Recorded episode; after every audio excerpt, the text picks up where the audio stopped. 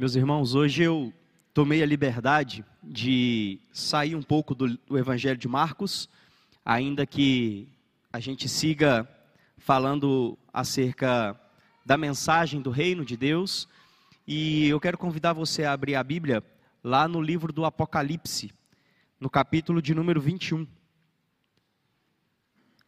Esse que é o penúltimo capítulo de toda a Escritura. Apocalipse capítulo de número 21.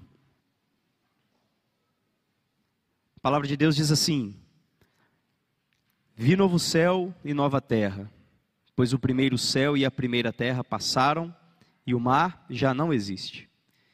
Vi também a cidade santa, a nova Jerusalém, que descia do céu da parte de Deus, ataviada como noiva adornada para o seu esposo.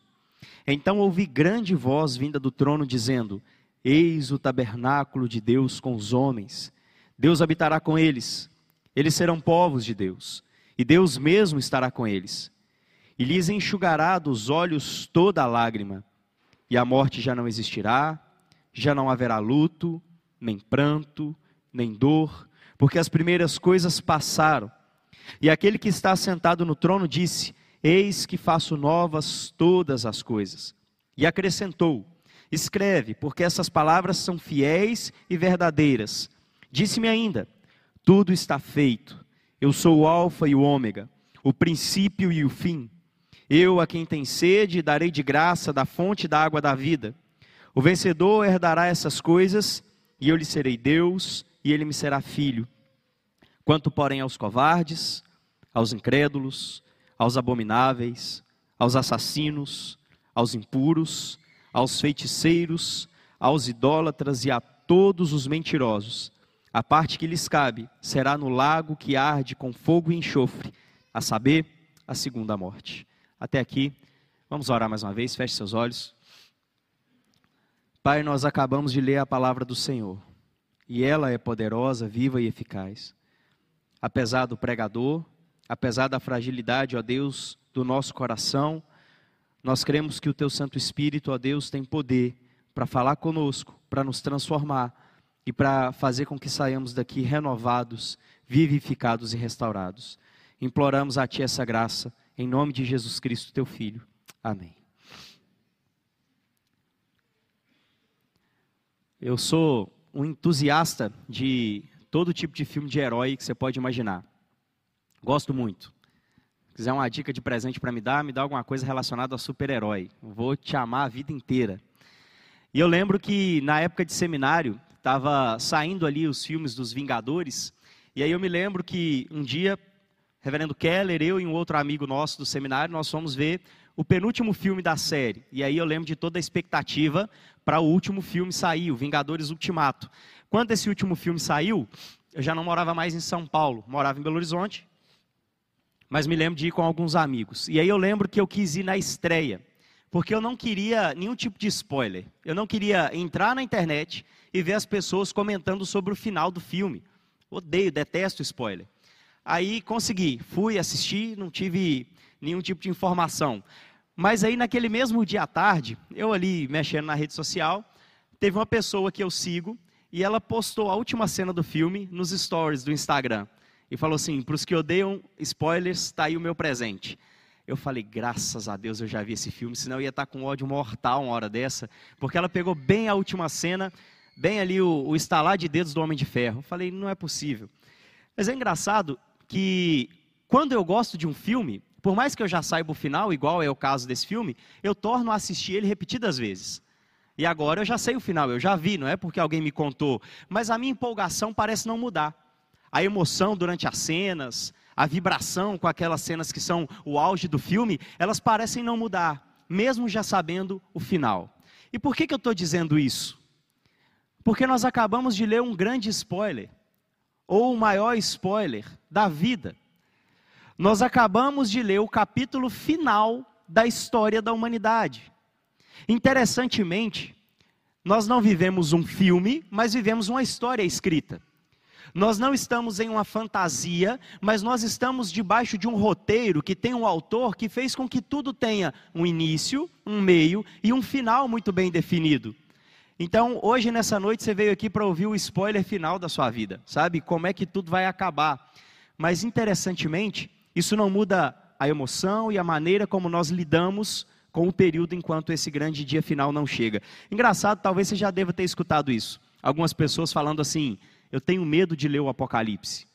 Já ouvi gente falando que se lesse o Apocalipse você poderia ficar doido, que fulano foi ler o Apocalipse e ficou doido e coisas do tipo.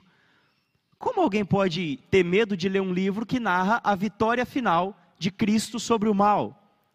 O triunfo da igreja sobre os seus inimigos?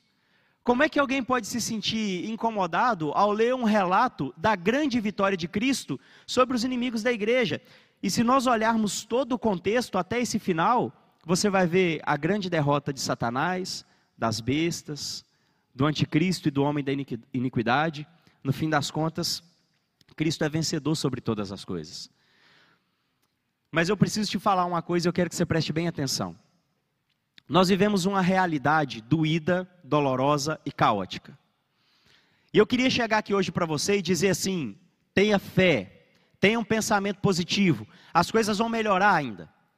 Do lado de cada eternidade vai chegar um momento em que tudo vai estar plenamente perfeito, tranquilo e harmonioso. Mas eu não posso dizer isso para vocês. Eu não posso vir a este púlpito hoje e prometer que as coisas melhorarão até o retorno de Cristo. Pelo contrário, nós caminhamos para um caos. Nós caminhamos para coisas que cada vez mais tendem a ser pior. Perseguições contra a igreja virão. Doenças mais e mais aparecerão. O coração dos homens vai permanecer endurecido nós continuaremos lendo notícias que nos entristecem e que nos amedrontam. E a grande pergunta é: qual é a nossa esperança então? O que que nos fortalece numa hora dessas? E a resposta é o que nós acabamos de ler. E aí eu quero convidar você a voltar mais uma vez para o texto e a ler comigo mais uma vez o verso de número 1 que diz assim: Vi novo céu e nova terra, pois o primeiro céu e a primeira terra passaram e o mar já não existe. Olha que interessante. Deixa eu te falar como a história termina. Ou melhor, deixa eu te falar como ela começa. Ela começa com Deus criando Adão e Eva e os colocando em um jardim e se relacionando de maneira perfeita com eles. Ela começa com a criação que desfruta do shalom de Deus. E o shalom de Deus, a paz que nós conhecemos, ela não é ausência de guerra, ela não é simplesmente a ausência de problemas, ela é a perfeita harmonia entre todas as coisas. O homem em harmonia com o Criador, o homem em harmonia com o próximo e o homem em harmonia com a criação. Mas o pecado entra na história e desarmoniza todas essas coisas. E agora não só o homem está debaixo do jugo do pecado, mas toda a criação está debaixo da maldição do pecado. O homem era um representante de Deus, ele era um representante nosso, e se ele falhasse, toda a criação estaria debaixo dessa condenação, e é o que acontece. Mas Deus não vai criar uma nova humanidade do zero. Deus não decide exterminar toda a raça humana, ainda que ele tenha dito: no dia que vocês comerem, vocês morrerão, mas ele tem um plano de redenção, de restauração do homem. Nesse plano, Deus não irá aniquilar os homens, mas irá restaurar aqueles que creem em Cristo, para que eles sejam parecidos com o seu redentor. Só que mais do que isso, toda a criação é redimida. As Escrituras nos dizem que quando Cristo estava naquela cruz, ele estava reconciliando consigo mesmo todas as coisas. Se nós acreditarmos que a obra redentora de Cristo é apenas para redimir homens, nós reduzimos o poder dessa obra, ela é muito mais ampla. Ela redime todas as coisas criadas, ela redime tudo aquilo que foi criado por Deus. Então, quando nós lemos novos céus e nova terra, não pense em uma nova criação, mas uma nova restauração. Pense em uma purificação. Pense assim como os corpos serão restaurados, a criação que geme aguardando redenção também será restaurada. Olha o que, que o apóstolo Pedro nos diz na sua segunda carta. Virá, entretanto, como ladrão o dia do Senhor, no qual os céus passarão com estrepitoso estrondo, e os elementos se desfarão abrasados. Também a terra e as obras que nela existem serão atingidas, visto que todas essas coisas hão de ser assim desfeitas. Deveis ser tais como os que vivem em santo procedimento e piedade, esperando e apressando a vinda do dia de Deus, por causa do qual os céus, incendiados, serão desfeitos e os elementos abrasados se derreterão. Nós, porém, segundo a sua promessa, esperamos novos céus e a nova terra, nos quais habita justiça. Uma coisa que nós precisamos ter sempre em mente, que todas as vezes que o apóstolo Pedro vai usar essa figura de fogo, de derretimento, ele usa uma linguagem de purificação. Ele vai falar das coisas que são purificadas no fogo, do metal precioso que é purificado no fogo. O que ele tem para nos dizer então é que Cristo irá purificar todas as coisas. A criação, como algo que é purificado pelo fogo, será restaurada, purificada, sem os efeitos do pecado. A nova aliança, ela tem seu fundamento na antiga. O novo mandamento tem suas raízes no antigo mandamento. O novo homem, ele é restaurado a partir do velho homem. No fim das contas, a grande obra redentora de Cristo é uma restauração de todas as coisas. Mas olha que interessante. A primeira terra passou e o mar já não existe. Na mente do judeu ou na cultura judaica, o mar simbolizava algo amedrontador, algo que escondia seus monstros. O que, que Jesus tem a nos dizer quando ele fala isso aqui? Todo tipo de maldição vai ter se passado todo tipo de sofrimento, todo tipo de coisa que pode nos causar medo. É interessante, nós vivemos, como eu disse, em tempos amedrontadores. Você vai olhar para as notícias aí fora, e há pouco tempo nós não sabíamos se nós mandaríamos os nossos filhos para a aula no dia 20, porque havia uma iminência de atentado. Nós caminhamos em tempos aterrorizantes, em tempos que nos causam temor, e a grande mensagem aqui é: o mar já se passou, aquilo que causa medo, aquilo que causa terror, aquilo que pode amedrontar já não existe mais. E aí vem a grande beleza. Vi também a cidade santa, a nova Jerusalém, que descia do céu da parte de Deus, ataviada como noiva adornada para o seu esposo. É interessante essa figura. Vi também a cidade santa. E por que, que eu quero que você preste atenção nisso? Sabe aquele pecado que você luta contra ele e ele parece não ser vencido? Sabe a sua insatisfação ao chegar no domingo e você ter que entrar por aquelas portas e pensar assim: eu vou prestar um culto a Deus, mas eu sei da realidade do meu pecado? Sabe quando você sai daqui renovado e você fala assim: agora eu sou um novo homem, e lá fora você tropeça novamente? Sabe quando você faz um diagnóstico do seu coração e você reconhece o mais medíocre dos pecadores, existe um prazo de validade para isso.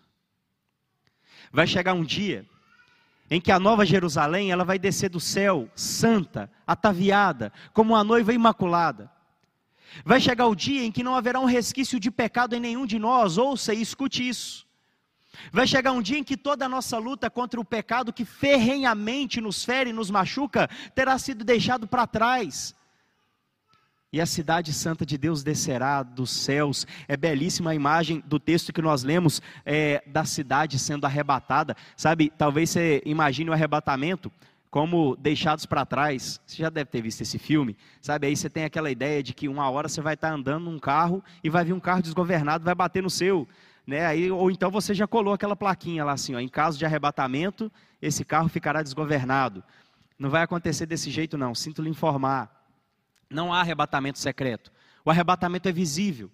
Quando houver a ressurreição, quando os mortos em Cristo ressuscitarem primeiro, a igreja de Deus será arrebatada aos ares, para que todos se encontrem com Cristo nas nuvens e aí a Jerusalém Santa desça, limpa, pura, sem mancha, sem mácula, sem pecado, sem resquício algum de um dia ter feito algo que desagrada ao seu Senhor. É interessante pensar nisso.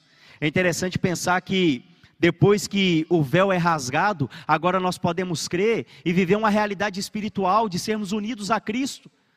Hoje aqui está reunida a igreja de Deus, e se você me perguntar, essa igreja é santa, eu vou dizer para você sim, não plenamente, não totalmente, mas em um processo santificador.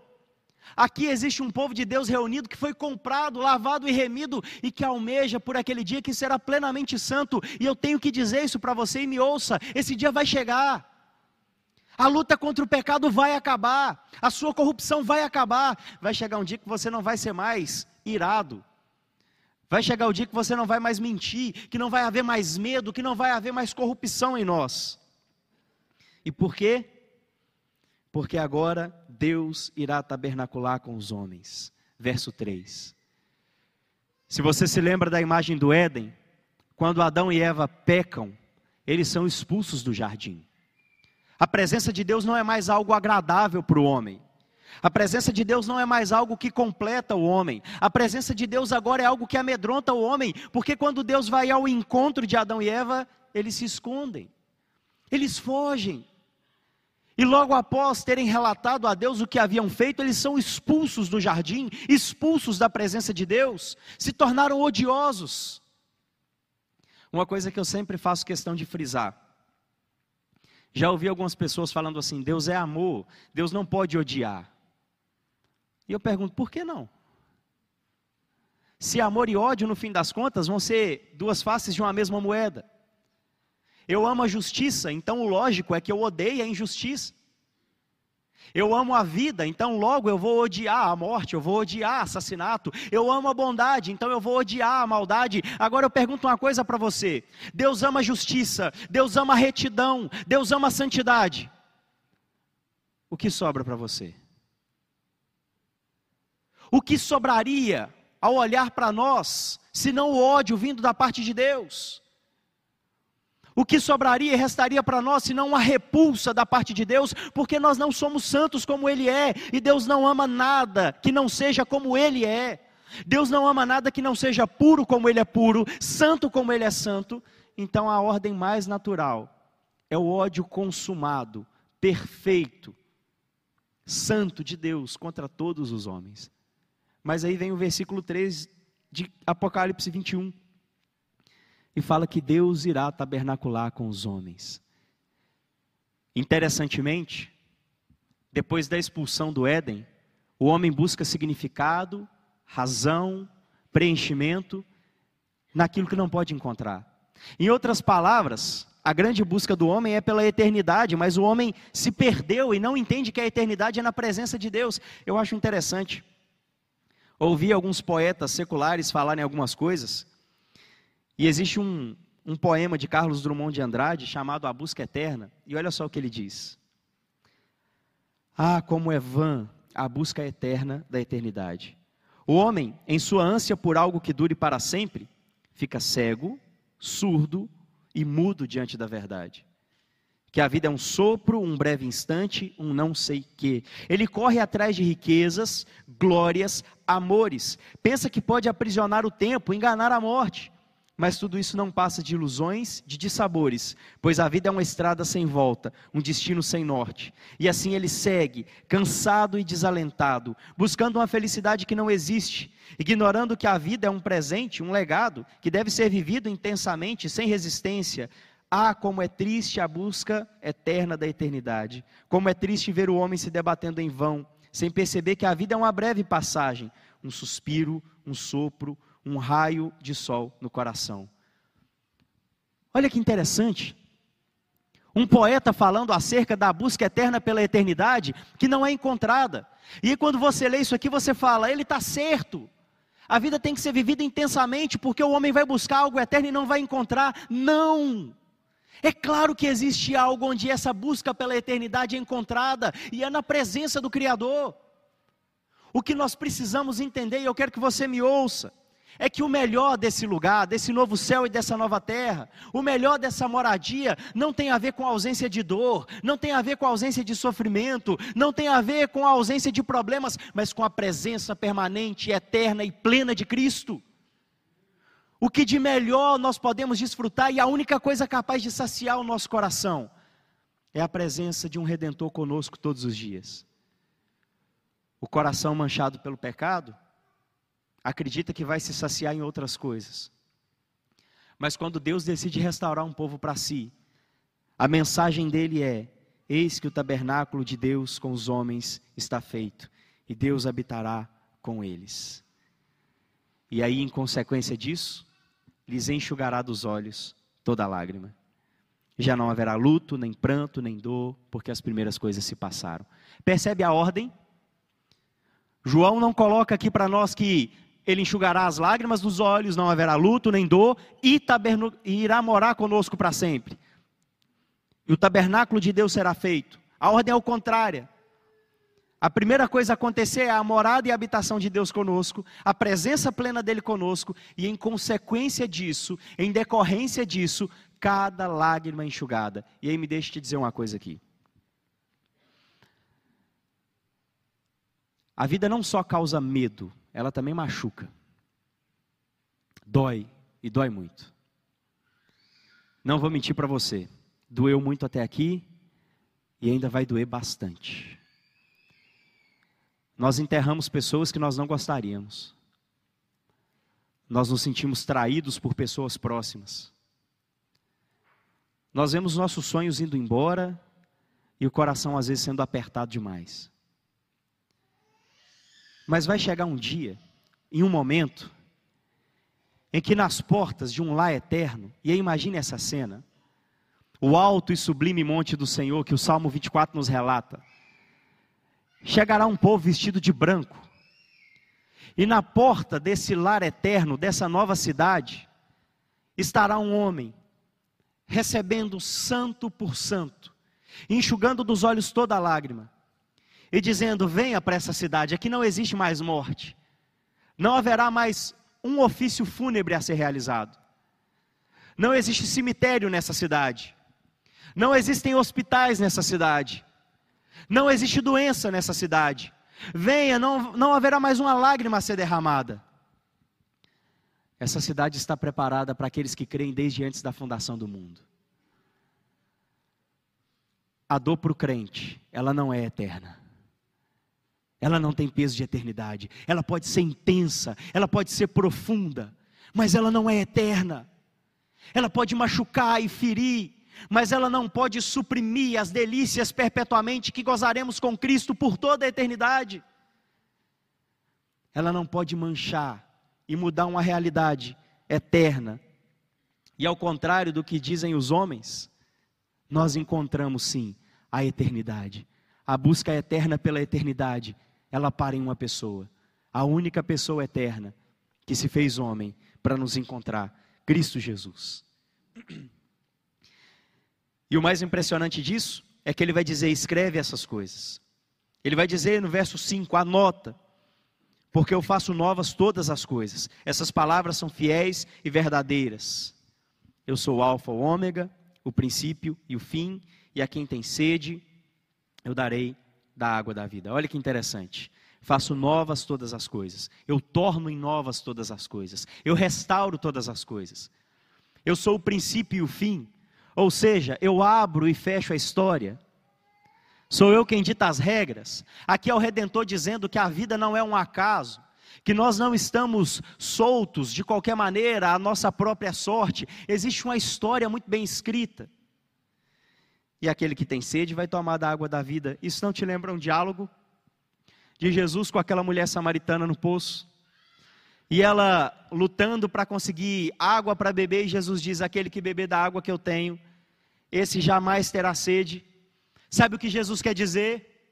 Ah, homem que vive na sua eterna busca pela eternidade, se procurasse em mim, a encontraria. Se entendesse que a razão de todas as coisas, inclusive da sua vida, sou eu, encontraria o que busca. Se entendesse que o que eu tenho para oferecer é muito maior do que tudo que o mundo tem, descansaria em paz, na certeza de que nada pode te separar de uma eternidade de alegria. Paulo é muito enfático e feliz ao escrever na carta aos Romanos, dizendo que nós estamos tão unidos a Cristo que nem poderes, nem altura, nem profundidades, fome, nudez, perigo, espada, nada, nada pode nos separar daquele que é o Alfa e o ômega, o princípio e o fim. Nós estamos inseridos em uma história registrada e escrita, e nada, nem ninguém é capaz de alterar essa história. Nada, nem ninguém pode mudar o curso final das vidas de cada um de nós. E é por isso que ele diz que nós somos herdeiros dessas coisas. O vencedor, o verso 7, 7 diz: herdará essas coisas, eu lhe serei Deus e ele me será filho. Isso aqui é uma referência ao segundo livro de Samuel, no capítulo 7, quando Deus faz essa promessa a Davi, dizendo acerca de Salomão, que ele seria Deus e Salomão seria feito filho, e agora isso é transportado para nós. E aí você vai falar assim: como é que nós podemos ser herdeiros dessas coisas? Como é que eu posso ser herdeiro de um novo céu e de uma nova terra? Porque em Cristo nós somos adotados. E se nós somos adotados como, como filhos, nós somos co-herdeiros de todas as coisas. Deus poderia simplesmente nos salvar e nos fazer seu povo. Deus poderia simplesmente nos salvar e nos tornar servos. Deus poderia simplesmente nos resgatar e evitar que fôssemos para o inferno. E já seria uma graça abundante e extremamente maravilhosa. Mas Ele decide nos tornar filhos ele decide elevar o patamar. A grande verdade, meus irmãos, é que o nosso estado após a glorificação será muito melhor e muito maior do que o estado de Adão e Eva. Adão e Eva, de alguma maneira, viviam ali com a presença de Deus, mas ainda não de forma plena, não Cristo de maneira encarnada e não desfrutando da realidade da filiação. Quando alguém perguntar para você quem você é, sua principal característica deve ser: eu sou filho de Deus fui comprado pelo meu redentor e eu sou herdeiro e co-herdeiro das glórias eternas com Cristo, porque Deus me adotou, porque Deus decidiu me fazer co-herdeiro. Mas caminhando para encerrar, eu preciso dizer uma coisa. E eu quero que você preste atenção ao verso 8. Quanto, porém, aos covardes, incrédulos, abomináveis, assassinos, impuros, feiticeiros, idólatras e todos os mentirosos. A parte que, que lhes cabe será o lago que arde com fogo e enxofre.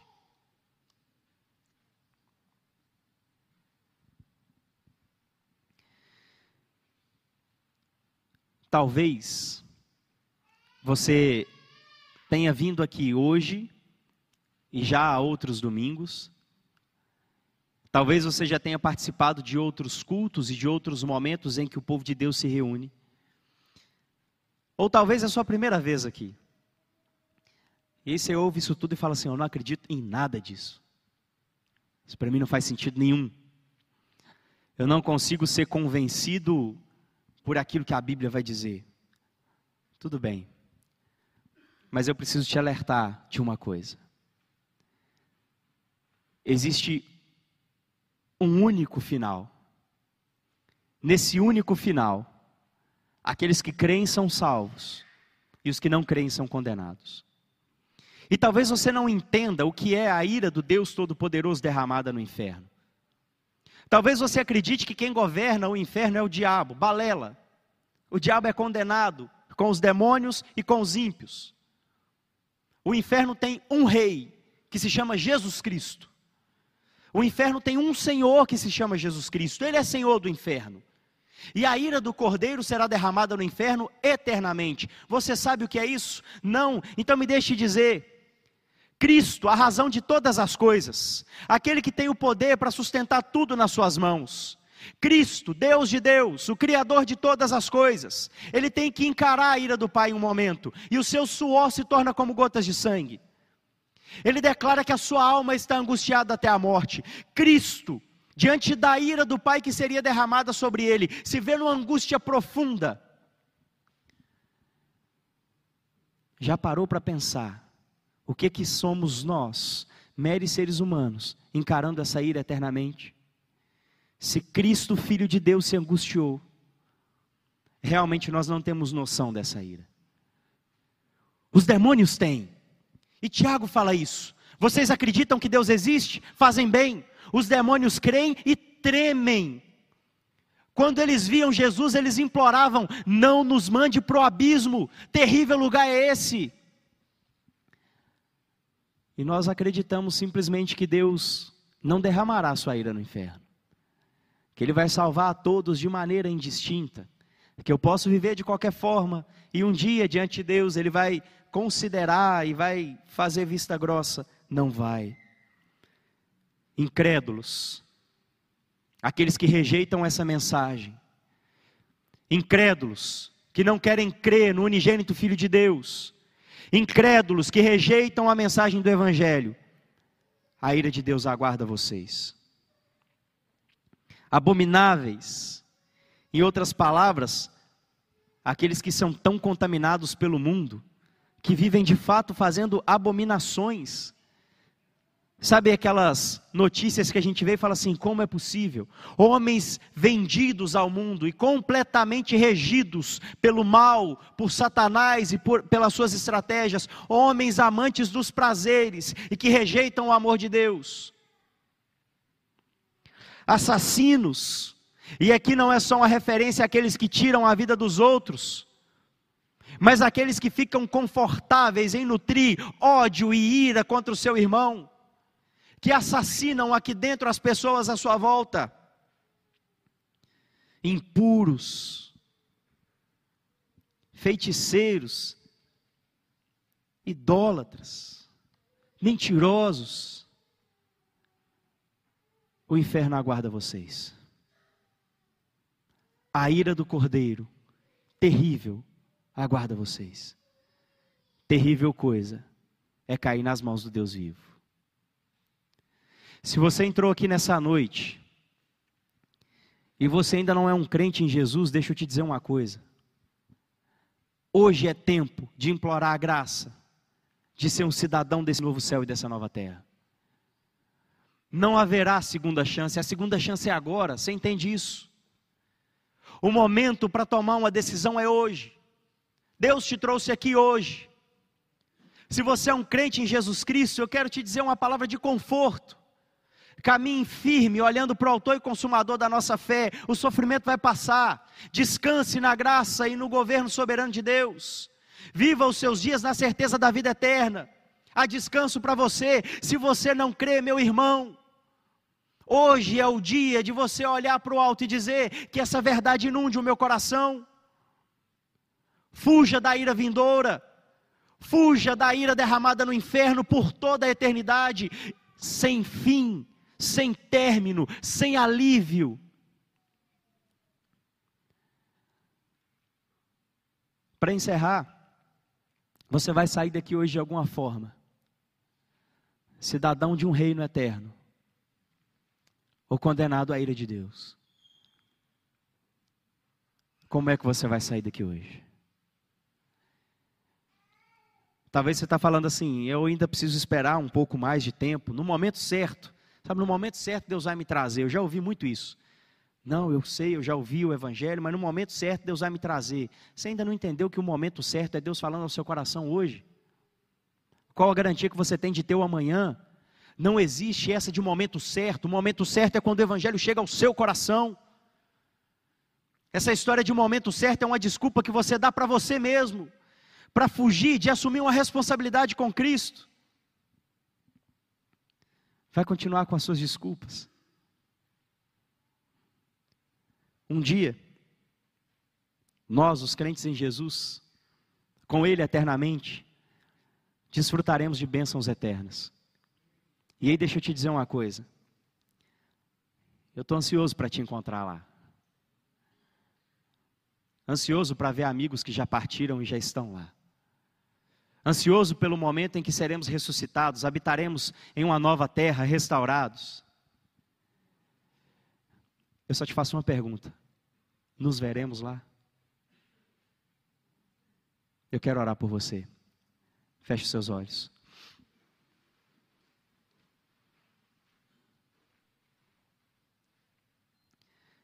Senhor Deus, Pai Todo-Poderoso, eu quero louvar o nome do Senhor e te engrandecer, porque ao ler uma passagem como essa, o nosso coração se alegra. Sabedores, ó Deus, de que a busca pela eternidade que os homens não encontraram, o Senhor trouxe a nós. O eterno que tanto ansiamos e almejamos foi dado a cada um que crê, e obrigado por isso. Obrigado por Jesus Cristo. Obrigado pela habitação eterna com Cristo. Obrigado por esse lar lá do céu que habitaremos plenamente. Obrigado porque quando enfim chegar o dia da vitória de Cristo, pela graça imensa dele estaremos lá, cantando louvores eternamente, livres do pecado, e ansiamos, meu Pai, pelo dia em que louvaremos e adoraremos o Senhor de maneira perfeita, santa, pura, da maneira que o Senhor deve ser adorado. Mas, meu Deus, eu também rogo ao Senhor, por aqueles que, ao ouvirem a mensagem do Senhor, ainda permanecem endurecidos. Tenha misericórdia. Meu Deus, quebrante os corações endurecidos, meu Pai. Produza fé nos incrédulos. Produza temor, ó Deus, nos insensíveis. Quebrante corações. Nós cremos que a palavra do Senhor ela é mais cortante que a espada de dois gumes e ela divide o homem na sua inteireza, no mais profundo do seu ser, expondo quem ele é, mas ao mesmo tempo trazendo uma mensagem de renovo, de restauração. Que essa mensagem encontre corações hoje aqui. Que haja conversão a Deus hoje aqui, que haja mudança de coração, que haja mudança de disposição, que ídolos sejam quebrados e que o Senhor reine nos corações aqui nessa noite. Enquanto não chega esse glorioso dia do Senhor, nos guarde em santidade, meu Pai. Nos faça almejar pelo retorno do Senhor. Que o brado mais forte do nosso coração seja Maranata, Vem, Senhor Jesus, vem buscar a sua igreja. Nós imploramos isso a Ti, meu Pai, no nome santo e precioso de Jesus Cristo. Amém.